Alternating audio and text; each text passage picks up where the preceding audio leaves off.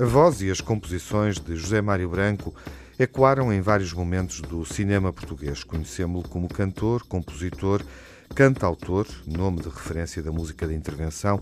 A história de José Mário Branco cruza-se com a história musical portuguesa. José Mário Branco também foi colaborador em várias obras cinematográficas. Nuno Sena, programador da Cinemateca, sublinha a forma como o cinema português ficou marcado pela personalidade artística de José Mário Branco. Portanto, estamos a falar de uma ligação que, inclusive, eh, começa no cinema eh, eh, com presenças em vários filmes e que depois, ao longo de mais de, penso que são três décadas, foi polvilhando, a sua presença foi polvilhando vários filmes portugueses, de vários realizadores, em várias qualidades, desde cedendo a voz, há, vários filmes em que ele apenas cede a voz através da narração ou dobrando algum personagem, filmes onde ele é um ator um, secundário e outros filmes em que ele até tem presenças relativamente expressivas em, termos de, de, de, tempo de ecrã. A ligação de José Mário Branco com o cinema começou na década de 70, com três filmes em que assinou a música, deu a voz à narração e foi também presença essencial para compreender a dimensão política e social de um país em mudança. Dois filmes são filmes que assinalam a Revolução de uma forma particularmente forte.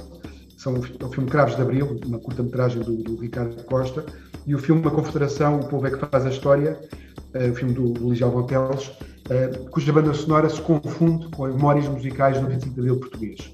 São, são muito fortes as canções, A Confederação é, porventura, uma coleção de canções de Mário Branco eh, que fica, ficará como parte indissociável da sua obra musical. E no filme de Cravos de Abril, também José Mário Branco é, digamos, a, a, sua música e as, as músicas de natureza mais interventiva são usadas nesse filme.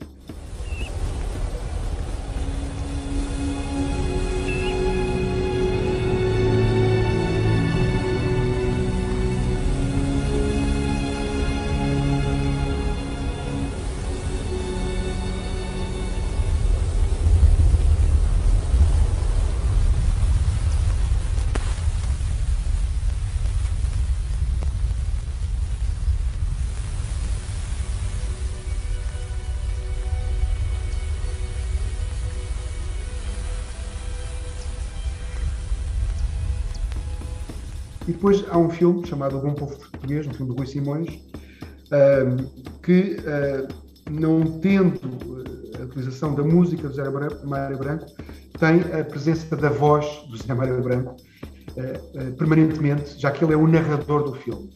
E, obviamente, é completamente diferente a experiência de ouvir uma reflexão já muito, digamos assim, muito desencantada, muito, já muito crítica, muito eh, já atingida por algum pessimismo eh, sobre aquilo que foram os acontecimentos de abril de 74, alguns anos passados, quando eh, essa narração é entregue ao José Mário Branco.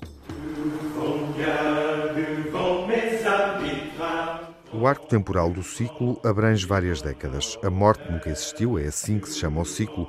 Vai mostrar as várias formas como o músico José Mário Branco contribuiu para o cinema em Portugal, como ator, como compositor, em filmes de Rita Azevedo Gomes, João Nicolau, Paulo Rocha, Jorge Silva Melo, João Canijo, Luís Simões e António Pedro Vasconcelos. É um ciclo que decorre até 27 de abril.